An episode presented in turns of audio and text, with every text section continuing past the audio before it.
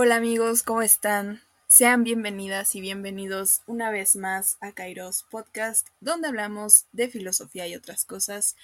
Mi nombre es Brenda Mortara.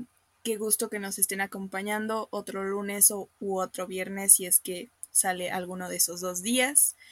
Me alegra mucho que sigan sumándose más personas a este bonito podcast, que les guste el contenido que estamos creando para ustedes y sobre todo que igual en la caja de comentarios nos aporten sus ideas, sus reflexiones personales acerca de los episodios que vamos sacando cada semana. Ya saben que soy Brenda, su, su servidora.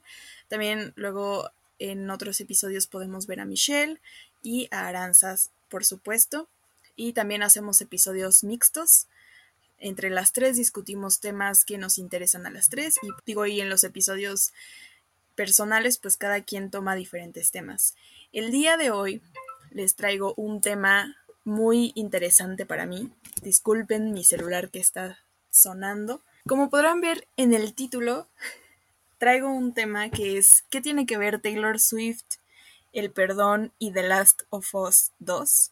Bueno, pues muchas cosas.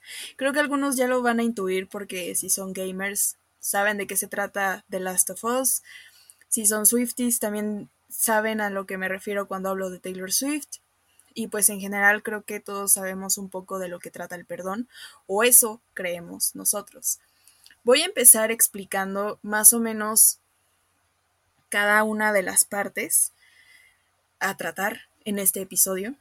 Y ya después eh, haremos la unión o la relación de estos tres temas o conceptos y pues voy a empezar con el más importante que es el tema del perdón, que es de donde de donde yo partí para unir los otros dos, que se me hace súper interesante.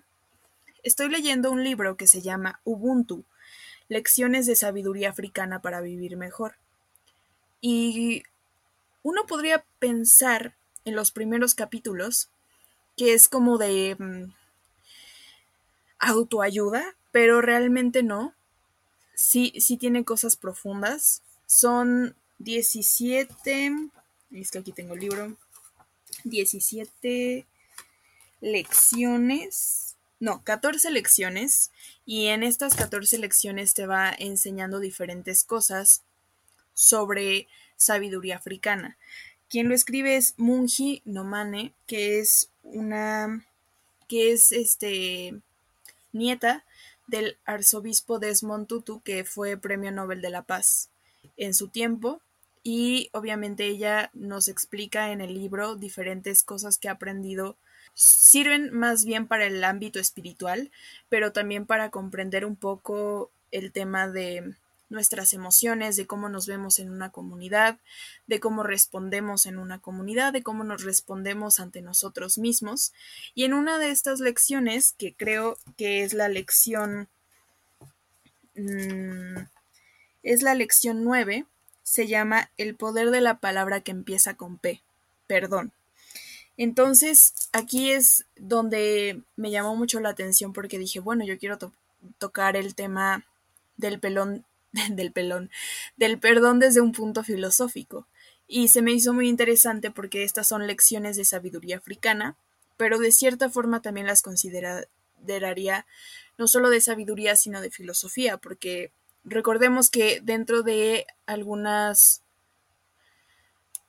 culturas, como podría ser la maya, la mexica, la africana y etcétera, etcétera, a veces no se les considera propiamente filosofía, pues por estas reglas eurocentristas con las que veníamos cargando desde hace siglos, pero es cierto que todos, como parte de esta comunidad racional y humana de la que somos, ciertamente tenemos que aportar, bueno, aportamos sabiduría que también podría considerarse filosofía. Y en general yo siempre pienso que la sabiduría tiene algo de filosofía o la filosofía tiene algo de sabiduría, no sé cómo transportarlo, pero justamente así funciona desde mi punto de vista. Y no sé ustedes qué piensen, pero siempre en la sabiduría y la filosofía yo siempre las considero como lo mismo, Y pues sí, este libro justamente tiene lecciones de sabiduría africana que justamente pueden ayudarnos a reflexionar y a ver desde otra perspectiva que no es la occidental a la que estamos acostumbrados, pues a ver el mundo. Entonces, en este libro, ya les había contado, pues habla acerca del concepto de perdón y les voy a leer un poquito acerca de lo que de lo que leí. Aquí va un pequeño ASMR mientras paso las hojas.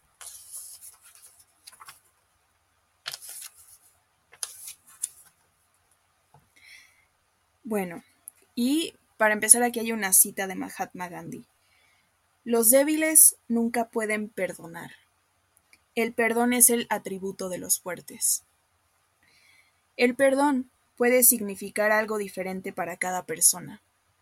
Para algunos es una decisión puntual que tocamos sin pensar, en un determinado momento y que olvidamos rápidamente. Puede ser la respuesta a un incidente menor, como que un compañero de trabajo se olvide de preparar algo importante para una reunión o que un profesor se equivoque al poner una nota. En esos casos es una decisión fácil de tomar. Sin embargo, cuando la afrenta es mayor, el perdón puede ser un proceso doloroso en el que la decisión debe ser consciente y tomarse varias veces a lo largo del camino. Se necesita resiliencia y mucho valor para conseguirlo. El Ubuntu sostiene que el perdón ayuda a recuperar la dignidad y el respeto por uno mismo. Nos aconseja que nos abramos y nos enseña que no es bueno sentarnos solos con nuestro rencor. El perdón nos beneficia, no solo como individuos, sino también como comunidad. Nos devuelve la paz cuando la ira nos está consumiendo y nos ayuda a recuperar la armonía.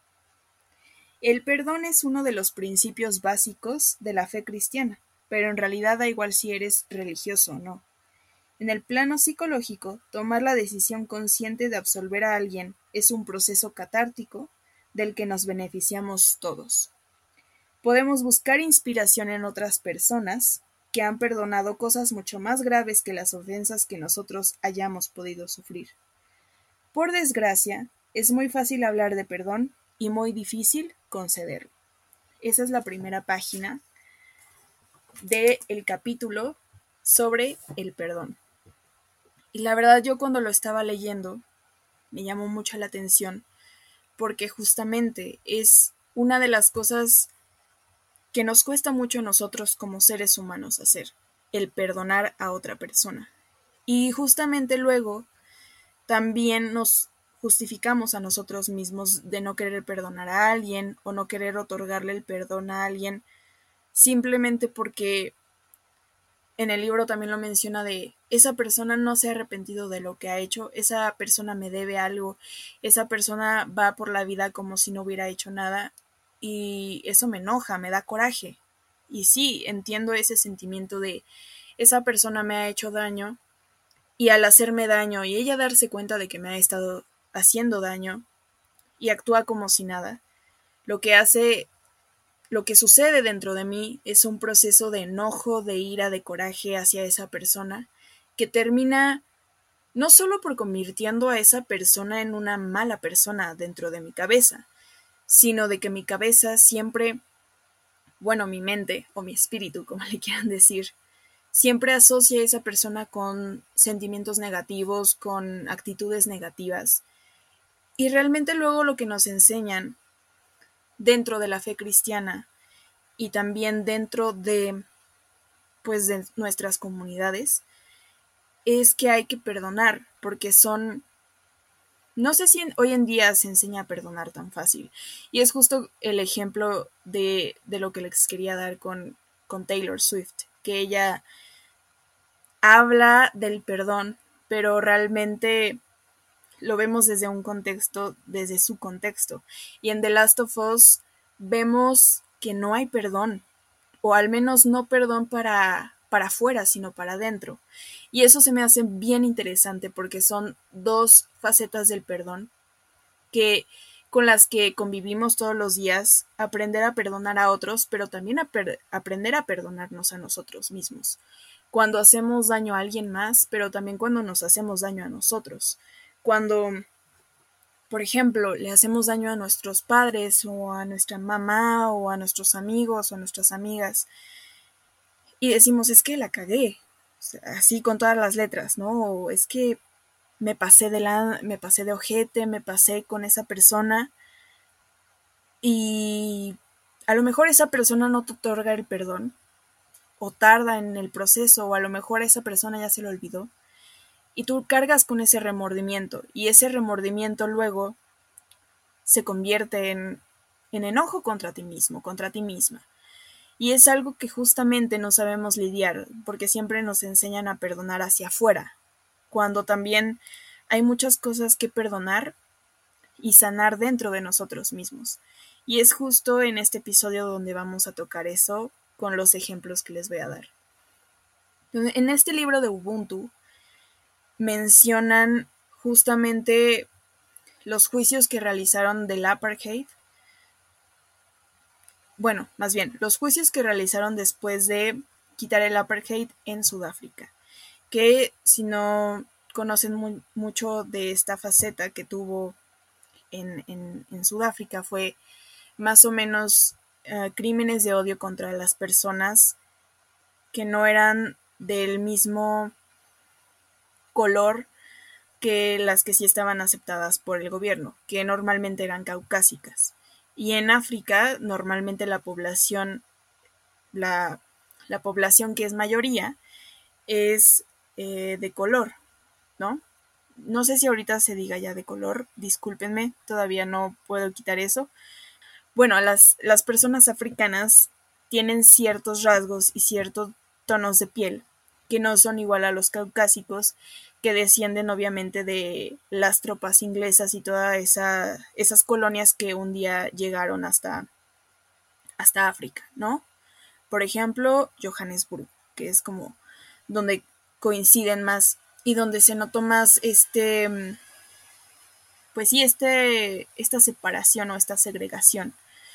Y justamente ya cuando em, se acaba, cuando este Mandela logra su cometido y empieza como a establecerse nuevas reglas para que puedan convivir mejor, se hace un comité que se llama Comité Comisión Comisión de Paz. No, esperen.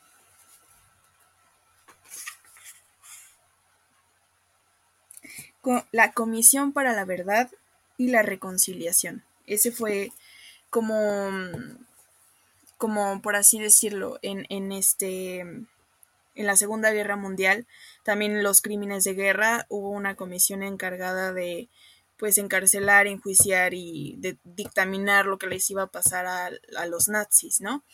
En el caso de la Comisión para la Reconciliación y la Verdad, fue encargada también de hacer los juicios, escuchar a los acusados y, dictaminar qué iba a proceder con ellos.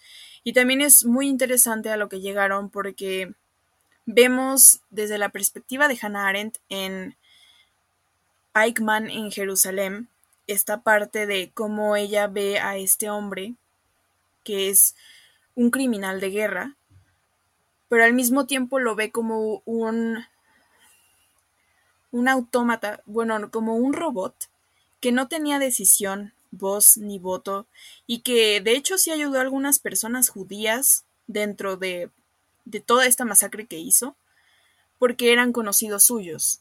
Entonces, en, en esa lectura de Eichmann en Jerusalén, Aren explica todas las atrocidades que no solo él cometió, sino que sus colaboradores también hicieron.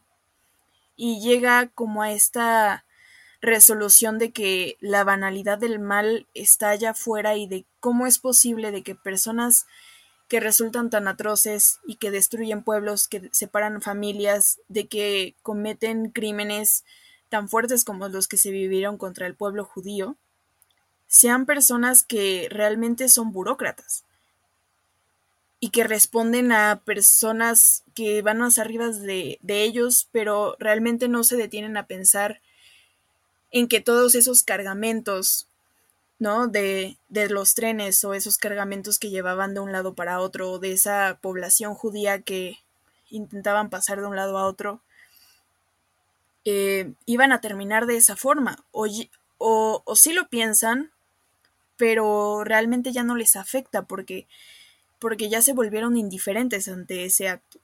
Y en cambio, con lo del apartheid, ellos tomaron diferentes opciones, que era justamente con esta cultura africana de perdonar, del ubuntu, de no cometer los, los mismos actos de guerra o de crimen contra las personas que una vez les hicieron daño o que en algún momento se convirtieron en los agresores porque sería volver como a esta dialéctica del amo y el esclavo, de lo que una vez menciona Hegel, que justamente también lo podemos ver de ejemplo en una rebelión en la granja, ¿no? Em, los, los cerditos son los que se rebelan y cuando se rebelan se vuelven igual o peores que sus opresores. Ahora el oprimido resulta opresor.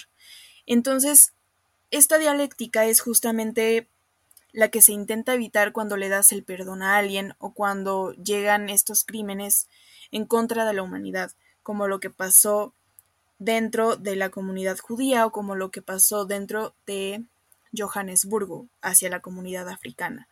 Y justamente ambas fueron diferentes resoluciones a las que se llegaron, diferentes tomas, y justamente como lo dice aquí, comisión de reconciliación, pues es reconciliar a la sociedad africana que por un momento estuvo fragmentada, si no es que por siglos, y, y al tomar esto como parte de los ejemplos que nos da aquí eh, Monkey, es, es, interesante porque nos dice, bueno, ellos nos hicieron daño, es, es difícil perdonar a alguien que nos hizo tanto daño.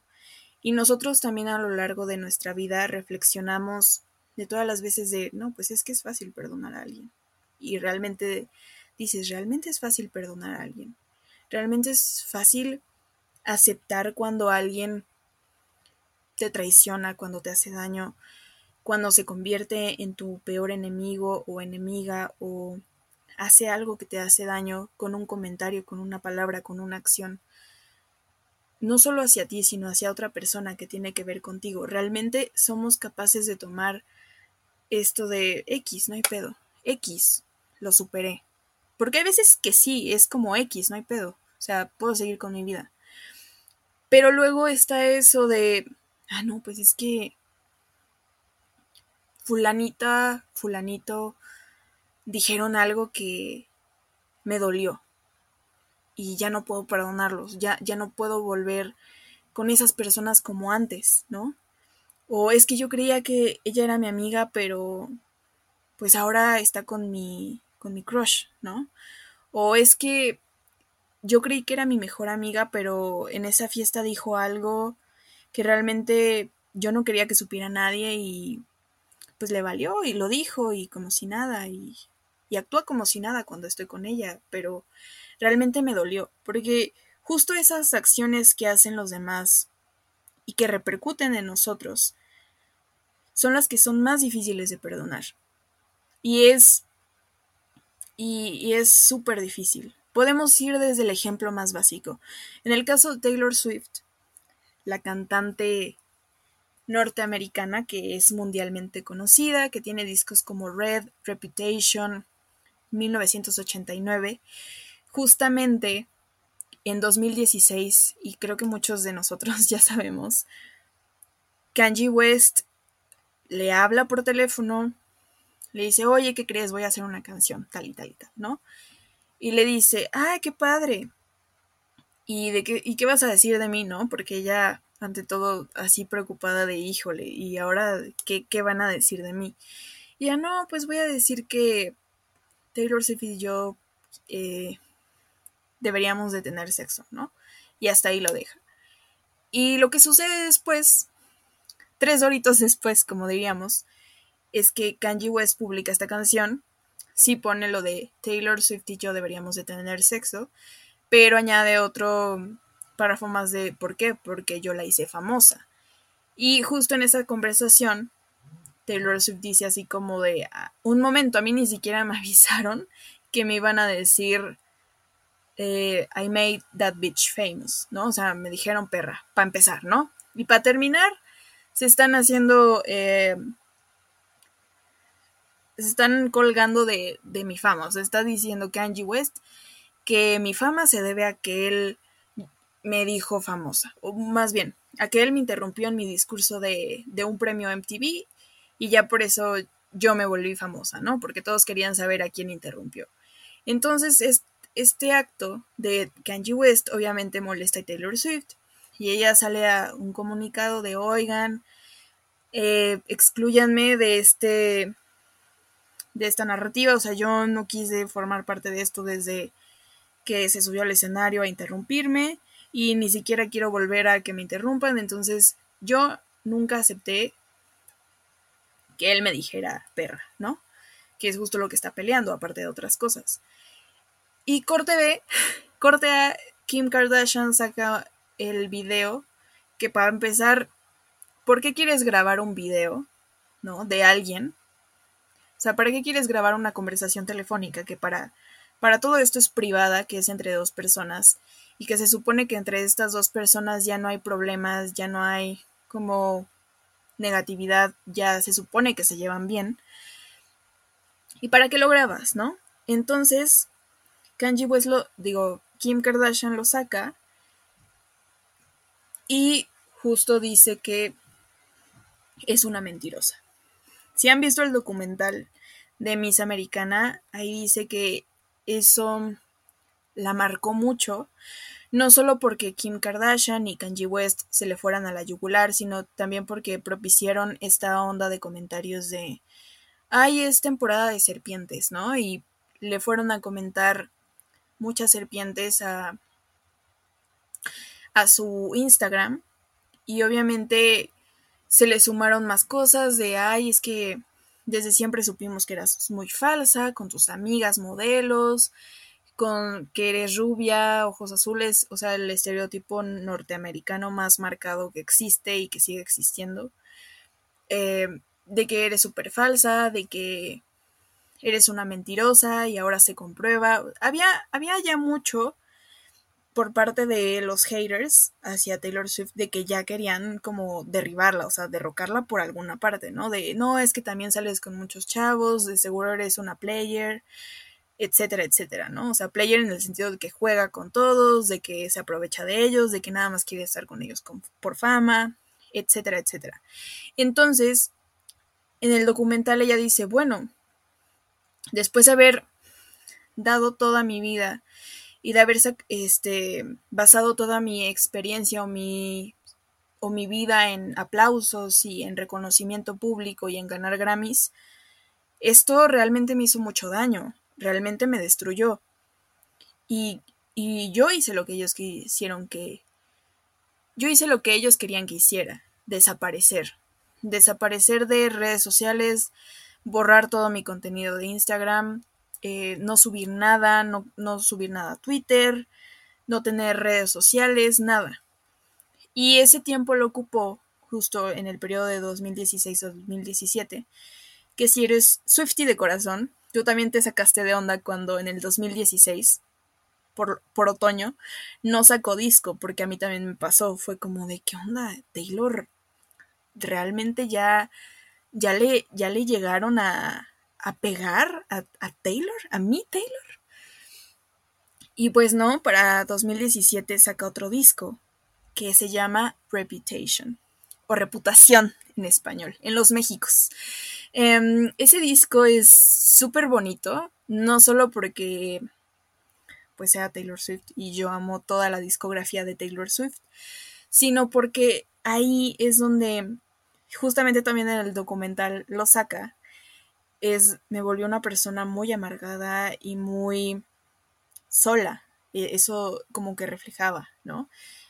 En este aspecto de transformé toda mi música en, en un en una oda al, al odio y hacia lo que las otras personas creen en mí y justo en este periodo saca su primer single que se llama Look What You Made Me Do o Mira lo que me hiciste hacer, que es, creo que es brutal ese, ese video porque hace muchas referencias a muchas cosas que le han sucedido dentro de su vida y también hace una burla como al final de, de, sí misma, ¿no? Es como hay varias Taylors de diferentes eras con diferentes eh, vestidos o outfits y cada una de ellas dice algo sobre ella misma de, ay, deja de actuar como si fueras súper linda cuando eres súper falsa, ¿no? O, o este de, deja de lucir tan sorprendida cuando ganas premios porque nadie te cree.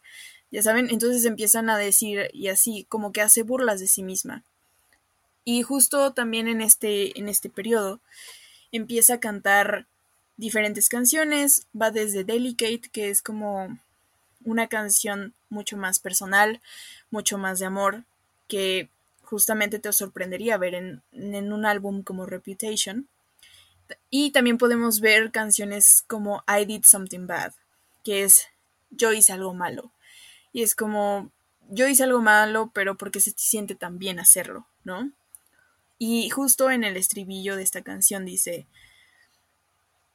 le dedica esta canción a sus amigos que han estado ahí para ella, también a su mamá que tuvo que escuchar todo su drama, y también dice, and here's to you, cause forgiveness is a nice thing to do y es, eh, en español sería como, y es para ti porque el perdón es lo más lindo por hacer, y al final se saca como una carcajada de, no puedo ni creer lo que yo estoy diciendo, ¿no? De forgiveness, o sea, perdonar a alguien como tú. Y justamente todos sabemos que se refiere a Kanye West y a, y a, Kim Kardashian, ¿no? Y es justo en este, y ya pasa este álbum que es Reputation, donde vemos así es esta era de las serpientes, del negro con el dorado, de toda esta, esta escenografía que se basó mucho en, ok, me consideran una serpiente, pues voy a hacer de mi estandarte la serpiente. Yo no tengo problema con eso. Y es que también es súper inteligente en cómo maneja todo este hate que se le tiró durante mucho tiempo, durante casi un año, y también las secuelas que le dejó, ¿no? Porque muchos pensaban esto es un endgame para ella. Y Cortea también saca una canción que se llama Endgame, que no tiene nada que ver ni con los Vengadores, ni con que ella ya, o sea, su, su, carrera, su carrera ya es Endgame, ¿no? Y en este álbum justamente saca todo lo que tenía pero después, para 2019, saca su álbum llamado Lover, que es un álbum muy bonito, también muy recomendable. No, no es mi favorito, si hay un top 3, no entra dentro de mi top 3, pero sí tiene canciones muy bonitas, como Dead by a Thousand Cuts, Lover, Paper Rings, muchas canciones icónicas. Pero justo para este mm, álbum le hace una entrevista em, en, una, en un canal de, de, pues, de Gringolandia, ¿no? Que se llama CBS. Good Morning America o algo así. La verdad no recuerdo, pero les voy a poner el clip porque ella habla mucho sobre este proceso creativo que tiene, sobre pues muchas cosas que le han sucedido a lo largo de su vida y justamente le preguntan y, sigue siendo esta persona em, humilde. Y ella dice, claro, eh, sí, o sea, soy, soy esta persona que, que sigue aquí, ¿no? Y hay una pregunta en específico que le hacen sobre toda esta polémica de Kim Kardashian y Kanye West. Y dice, yo, pues la gente te dice, you have to move on, eh, to forgive and forget y bla, bla, bla. Él dice, ella dice así como en medio sarcasmo de, tú tienes que seguir adelante mientras por, perdones y olvides. Y ella dice, no, claro que no. Y les voy a poner aquí el clip. You have to forgive and forget to move past something. No, you don't. You don't have to forgive and you don't have to forget to move on. You can move on without any of those things happening. You just become indifferent and then you move on. De, no, claro que no.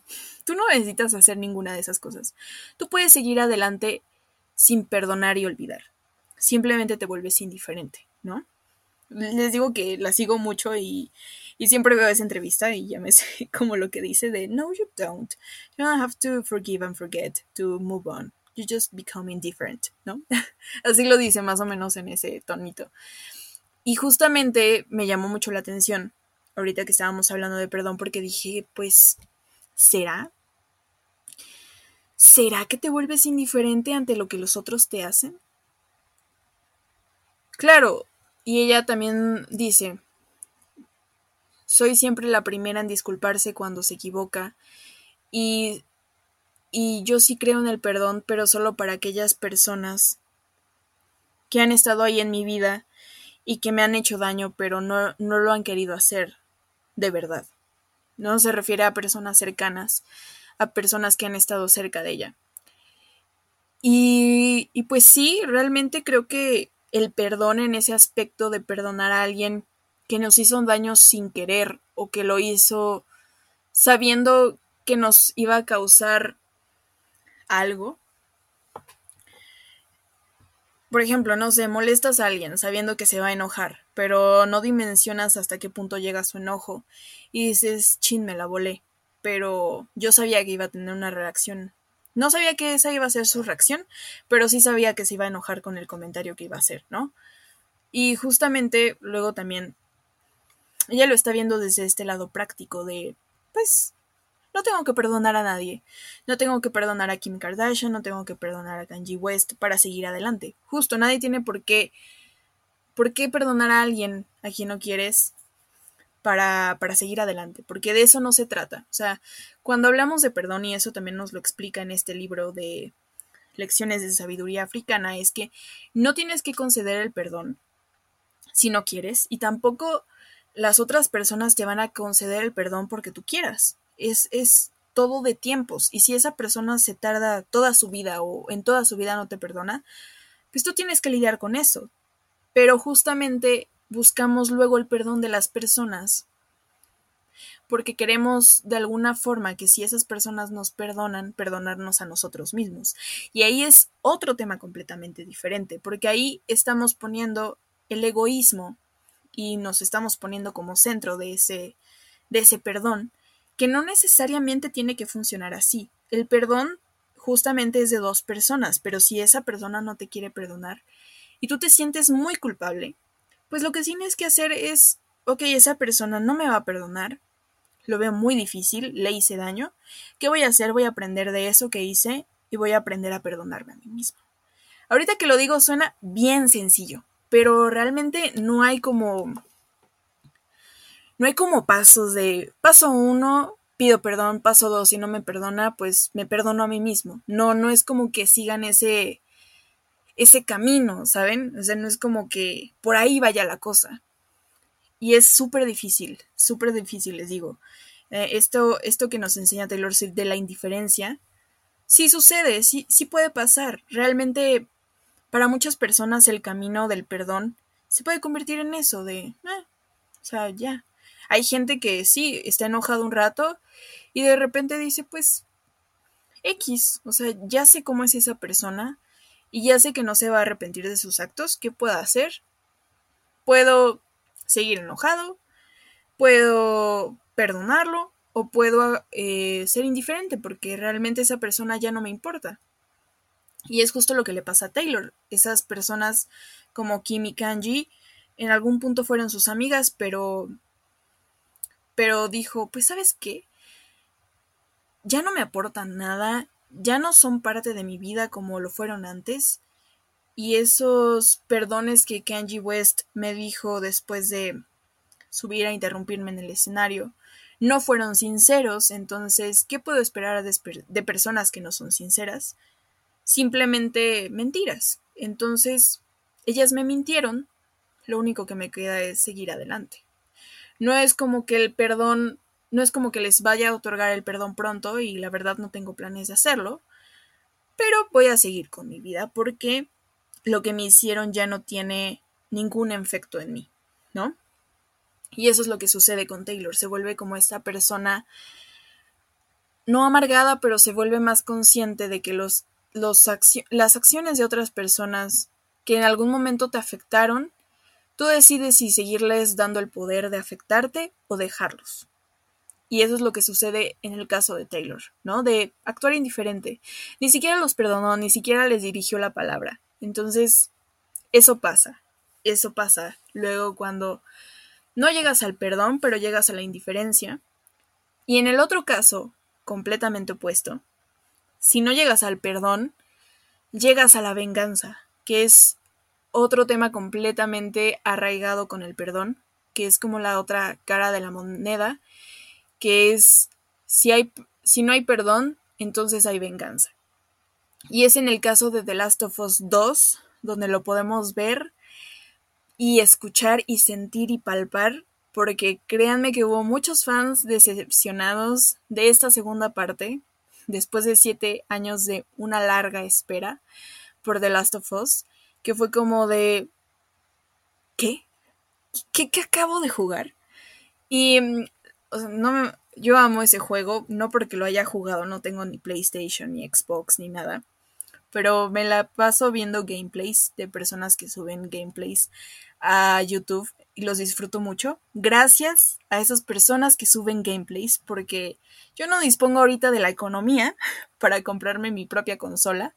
Y la verdad no sé si exista para eh, para computadora. La verdad lo desconozco. Les digo, apenas entré al mundo de los del gamer hace poco.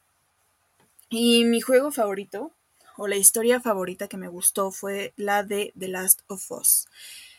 La primera me gustó muchísimo, me dejó picada y me dejó con ganas de comprarme el videojuego. Y la segunda sí vi gameplays y fue como de, uh, tengo tanta suerte.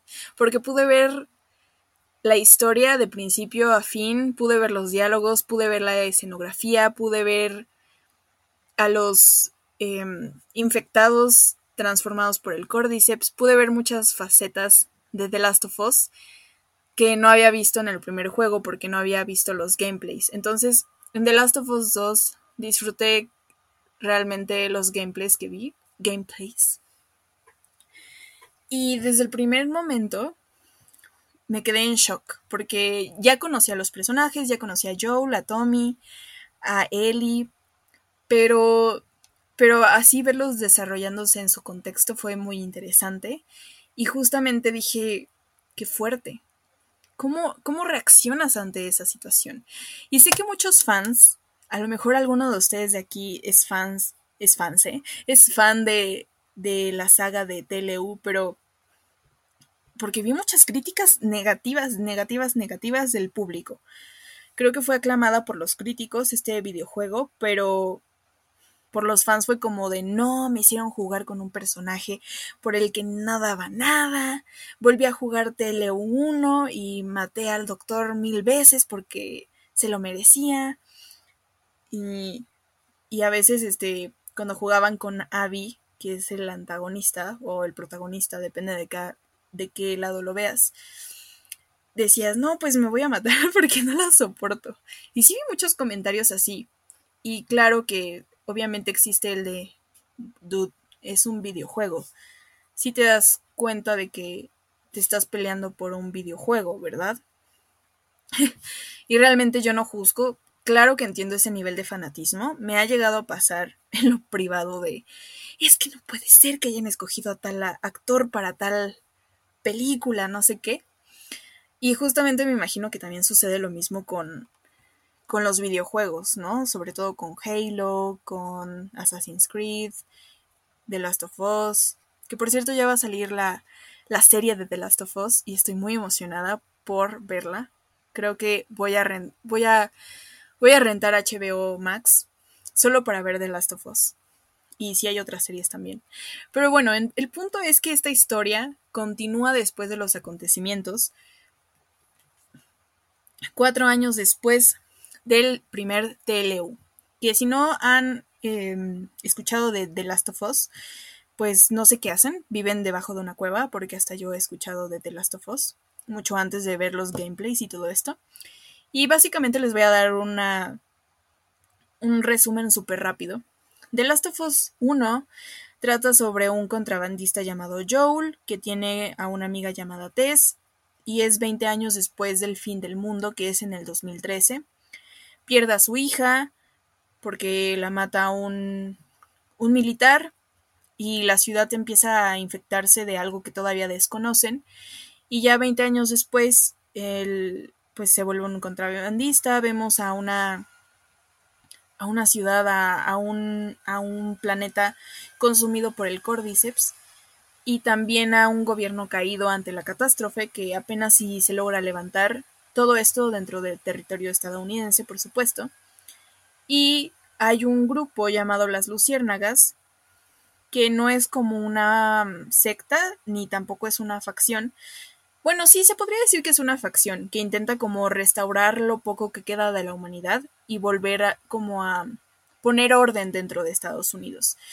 Y la, líder, la líder se llama Marlene y pues les encarga a Joe Tess llevar un pedido, ¿no? De tal lado a tal lado. Entonces, ellos están en Boston, me parece, y tienen que llegar hasta el otro lado de, de Estados Unidos. La verdad, ahorita no sé dónde no recuerdo. Y pues ese pedido es Ellie, que es una chica de 14 años, que, tienen, que la tienen que trasladar. Ellos no saben por qué, nada más quieren que les paguen, punto, ¿no? Cumplir con eso. Ok.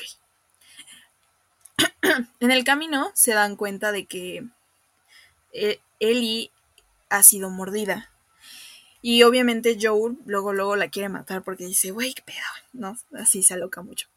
Y pues ella le dice, me ha mordido desde... Fui mordida hace poco, hace como dos meses, no sé cuánto.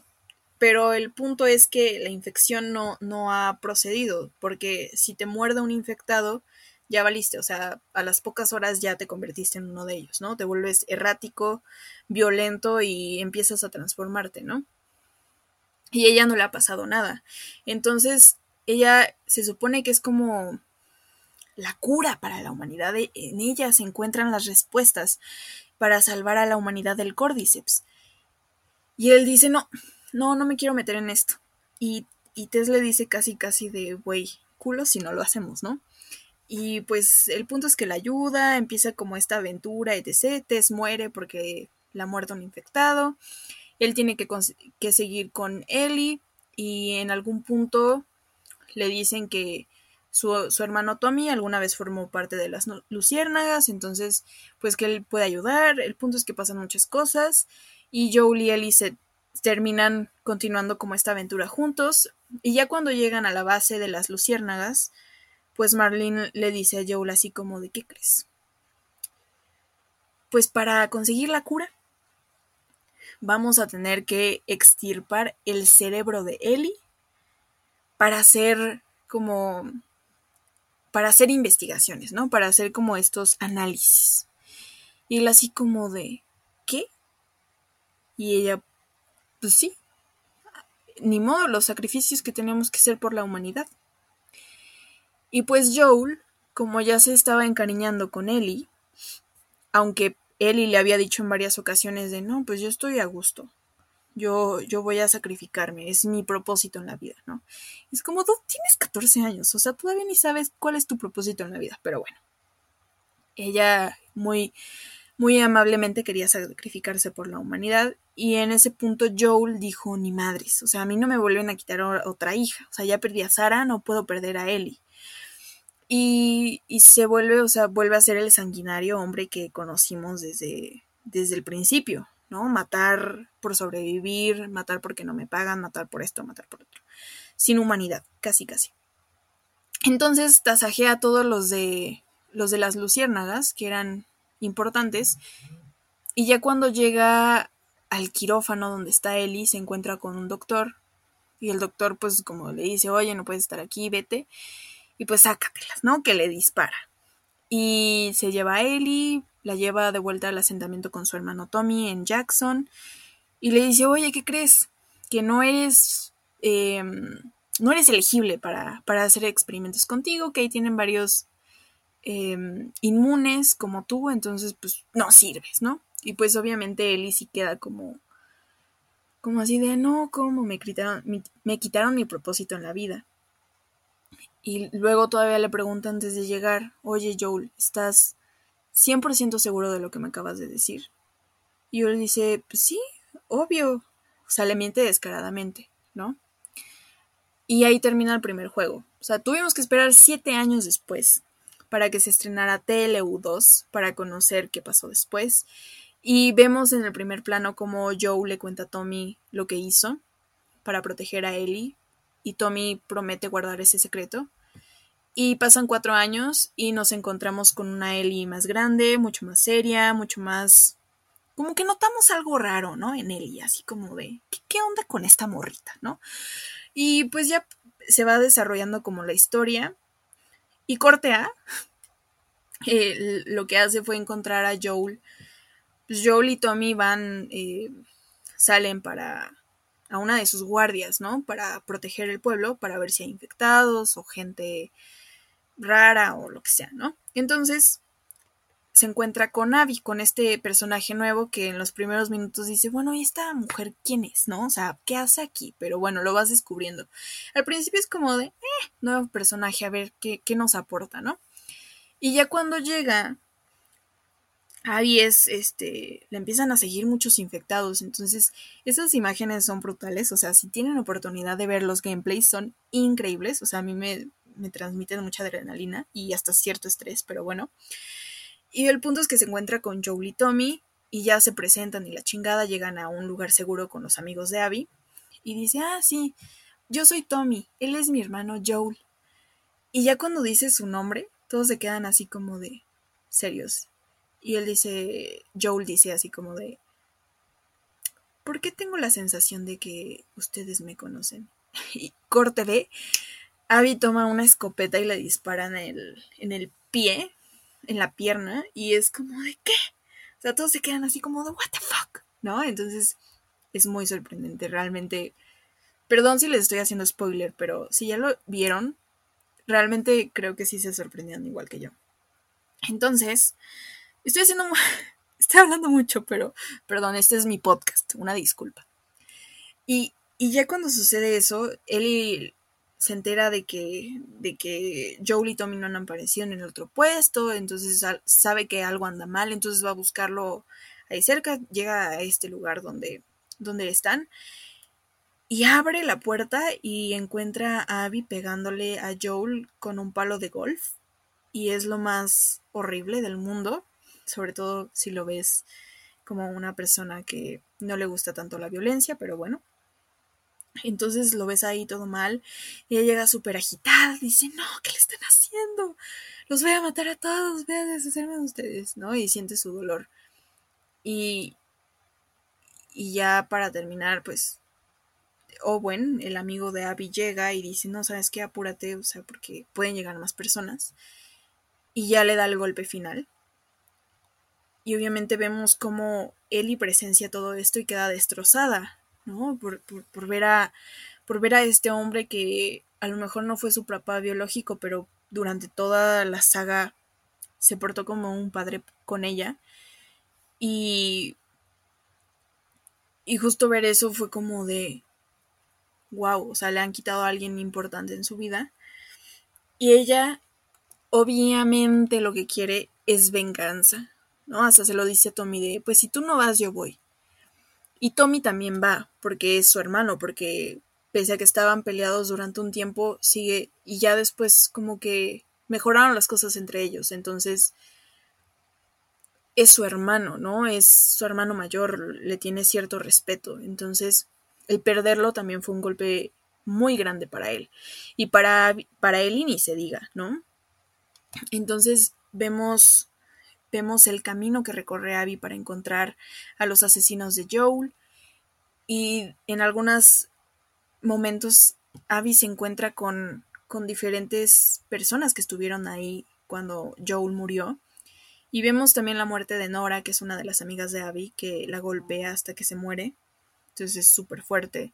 Y vemos cómo se transforma la expresión de Ellie mientras va encontrando a los asesinos uno a uno.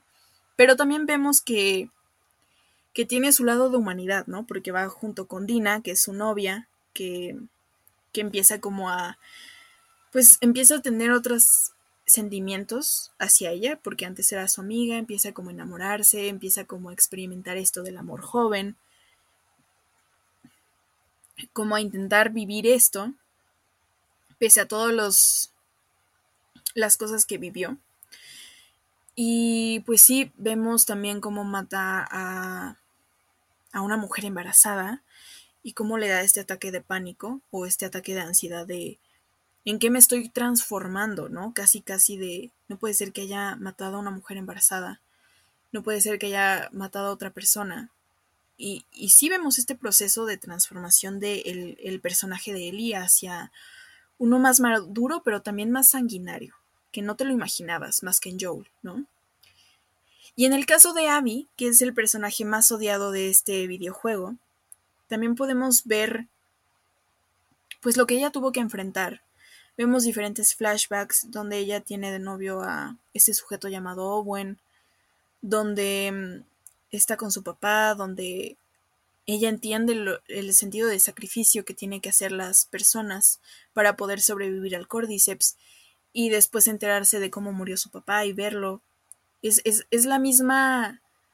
Es casi la misma escena que vive Ellie cuando encuentra a Joel casi muerto solo que Abby obviamente cuando llega ya lo encuentra muerto, ¿no? Entonces, es, es, la misma sensación de impotencia que siente Ellie, de quiero buscar a los responsables, quiero matarlos a todos. Y obviamente no sienten las personas la misma empatía de Ellie, bueno, hacia, hacia Abby que la que sienten hacia Ellie. ¿Por qué? Y es justamente porque no sabemos la historia la historia que hay detrás de Abby. No, no, en el primer juego no nos contaron la historia de Abby, nos contaron la historia de Ellie con Joel. Nos contaron este lazo que se va formando a lo largo del videojuego. Y que lo corten de golpe en el segundo, obviamente fue un shock para los fans, ¿no? Y justamente muchas personas dijeron, pues es que meter a Abby para que jugáramos con ella en el segundo videojuego fue, fue forzarla para que empatizáramos con ella. Y yo dije, ¿realmente están forzando este vínculo con Abby? Yo entiendo, o sea, yo como una persona que no ha jugado el videojuego, sino que ha visto la historia solamente contada, empaticé con Abby. Y es justo también lo que leí en este libro de Ubuntu, de que el, una persona va con, em, con el abuelo de, la, de Mungi, la autora del libro, y le dice, ¿y has pensado lo que... Bueno, esta chica sufrió agresión por parte de cuatro jóvenes y pues se sintió sintió empatía por lo que le estaba contando el abuelo de Mungi, entonces le cuenta su historia y le dice él bueno, ¿ya has pensado lo que pasaba por la cabeza de estas personas? Claramente es un shock, ¿no? Es, es como, yo quiero que sientan empatía por mí, yo quiero que me consuelen, yo quiero que de alguna forma sientan lástima por lo que estoy viviendo. No lástima de, ay, pobrecita, o sea, sino de que sientan pena por lo que me pasó. Y el hecho de que digan, y has pensado por lo que, por lo que pasaba la otra persona, si alguien le hubiera dicho a Eli, oye, ya has pensado por lo que pasaba Abby, obviamente ella también hubiera reaccionado como, hijo de la chingada, o sea, ¿de qué estás hablando? O sea, mataron a Joe, ¿no? Y aunque parezca muy tranquila, en algunos momentos de, de las cinemáticas vemos como el rostro de Ellie se transforma en una asesina, ¿no? Y en el caso de Abby vemos no una redención, porque ya cumplió su cometido, les digo, no vemos una redención, sino este sentirse culpable. Y a lo largo del, videojuego nunca nos explican por qué se siente culpable. Solo sabemos que se siente culpable por las conversaciones que mantiene con los otros dos personajes que salen después, que es Yara y Lev, ¿no? Y, ellos le preguntan, bueno, ¿y por qué nos estás ayudando si somos del grupo, grupo contrario, ¿no? Para empezar. Y ella les dice, pues para aliviar un poco de mi culpa, supongo, pero nunca se llega a explicar qué tipo de culpa está viviendo Abby. Puede ser culpa de que mató a Joel, aunque haya tenido las ganas de matarlo, ¿no? O puede ser culpa porque sus amigos ya no la tratan como antes del, del incidente. O puede ser culpa porque pasó años buscando a Joel para la mera hora encontrarlo y y no sentir nada, ¿no? Al final del día. Entonces, no sabemos por qué se siente Abby culpable, nunca lo, lo explican, pero son las, las conclusiones a las que yo he llegado. Y justamente también vemos que les perdona la vida a Tommy y a Ellie, ¿no? Porque podía matarlos. Sus amigos querían matarlos para deshacerse de los responsables y ella no, solo tenía esta fijación con Joel, entonces con Joel es con quien me voy a desquitar. Y tampoco se resuelve, o sea, este conflicto de Abby y Ellie, de esta cacería, de, de que Ellie entendiera por qué Abby mató a Joel. Solo, solo se llega a esta conclusión de que Ellie, y corríjanme si me equivoco, pero estoy muy segura de que Ellie nunca se entera de por qué mata a Joel, Abby. Solo piensa que es porque no, no pudo conseguir una cura para el Cordyceps. Y ni siquiera eso le importaba a Abby, realmente, o sea, es como, bro, me importa más mi papá, o sea, mataron a mi papá, ¿no? La jodida cura me importa un comino. A mí me importa lo que le hicieron a mi papá. Y, y Abby y Ellie lo entiende por el lado de, de, mm, de la cura, ¿no? De que está buscando la cura, entonces a Abby no le importa. O sea, y nunca llegan como a... Abby nunca le dice, ni Ellie nunca le pregunta de por qué hicieron las cosas, ¿no? Y en este enfrentamiento final que es buenísimo y que dices, wow, o sea, no puedo creer el extremo en el que llegan las, las dos, vemos a una Abby completamente destruida que llega a Santa Bárbara buscando a las luciérnagas. La vemos, porque para esto el, el carácter, el personaje de... Entonces, el personaje de Abby es súper es súper fuerte, ¿no? Algunas personas llegaron a pensar que era trans, pero no, o sea, solo tiene mucho músculo. O sea, ella se enfocó mucho en construir músculo, en tener como siempre una trenza, todo, ¿no? O sea, súper bien alimentada, súper bien cuidada, o sea, cero con lo que asociaríamos con los estereotipos femeninos, ¿no? Y ya en este final la vemos como muy mal alimentada, la raparon, como sufriendo físicamente y no sabemos si también mentalmente lo hace. Y es cuando Ellie la descubre y y pues sí, en algún momento piensa en dejarla huir en la lancha, pero estos recuerdos de Joel en, en ese en ese final es como yo no te puedo dejar ir. Yo no te puedo dejar ir sin que sufras. Y, y Abby como que ya pasó página, como porque ella también perdió a personas en el proceso, no solo a su papá, sino también Ellie mató a varios de sus amigos. Y ella en lugar de ir después de todo esto tras Ellie para matarla por lo que le hizo a sus amigos, decide perdonarle la vida y decir de seguir con Lev este camino hacia, hacia, las, hacia las luciérnagas, ¿no? De buscar la luz, como sería eh, lo que ellos hacen. Y Ellie, pues aunque intenta seguir adelante su vida con Dina y con JJ, llega Tommy y otra vez le propone que vaya a buscarla y así. Y también vemos a Tommy como el futuro de lo que podría ser Ellie si sigue por ese camino de venganza, ¿no? De seguir ensimismado con, con esa persona que te hizo daño, perdió a, a María, su, su esposa, eh, quedó cojo, entonces, y también está muy mal mentalmente. Vemos como su transición de ser una persona que está por lo menos normalmente ecuánime, ahora es una persona llena de, de enojo, de rabia y de venganza, ¿no? Entonces, Ellie en un último acto, porque tiene también este estrés postraumático después de lo que vio con Joel, decide ir a buscar a Abby y Dina le dice, ¿sabes qué? Es que yo no puedo estar esperando, yo no puedo pensar qué te habrá podido pasar después de esto. Y pese a todas estas advertencias que le da Dina, Ellie decide buscar a Abby y pues les digo, este encuentro es súper, súper, no sé si sangriento, pero es muy fuerte físicamente. Y justo em, justo él y al final como que le llega un recuerdo de Joel, una, una imagen, y decide soltar a Abby y le dice vete, ¿no? Y Abby por un momento se queda así como de, ok, mejor me voy, ¿no? Y se va. Y es como la última palabra que se cruza.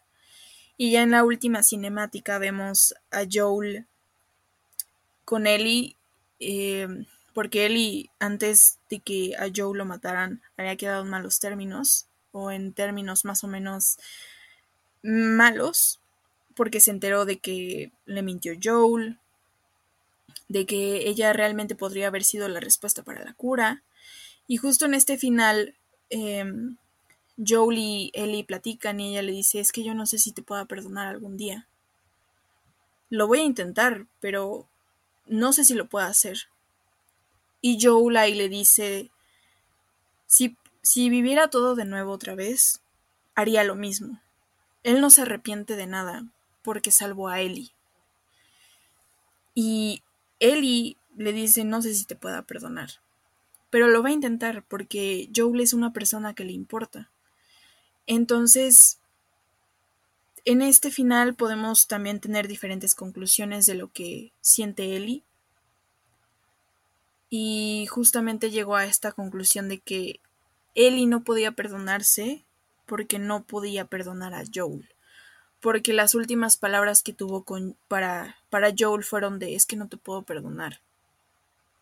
Y, y justo también tiene esta culpa de lo mataron.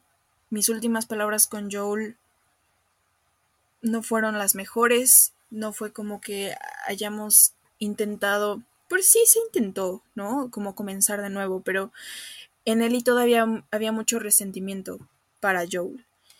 Entonces, ese resentimiento, supongo que dentro de su mente fue como de, si me hubiera ahorrado todo ese sentimiento negativo hacia Joel, hubiéramos podido disfrutar aunque sea un día más juntos. Aunque ese fuera el final de sus días, hubiera tenido la certeza de que yo lo perdoné. Y no lo hice. Entonces, ahí volvemos a lo mismo de este perdón para ti mismo, ¿no?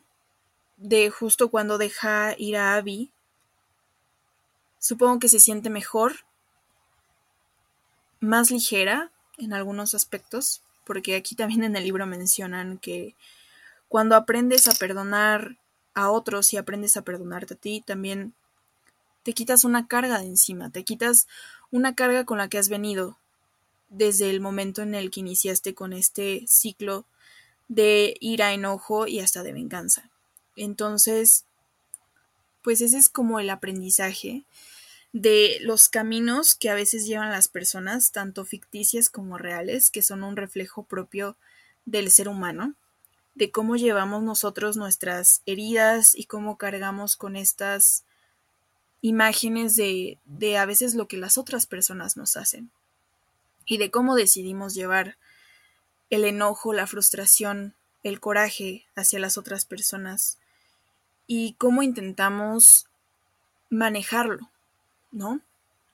El perdón es algo que suena demasiado utópico, pero también es un acto de sinceridad tanto con los demás, pero también contigo mismo.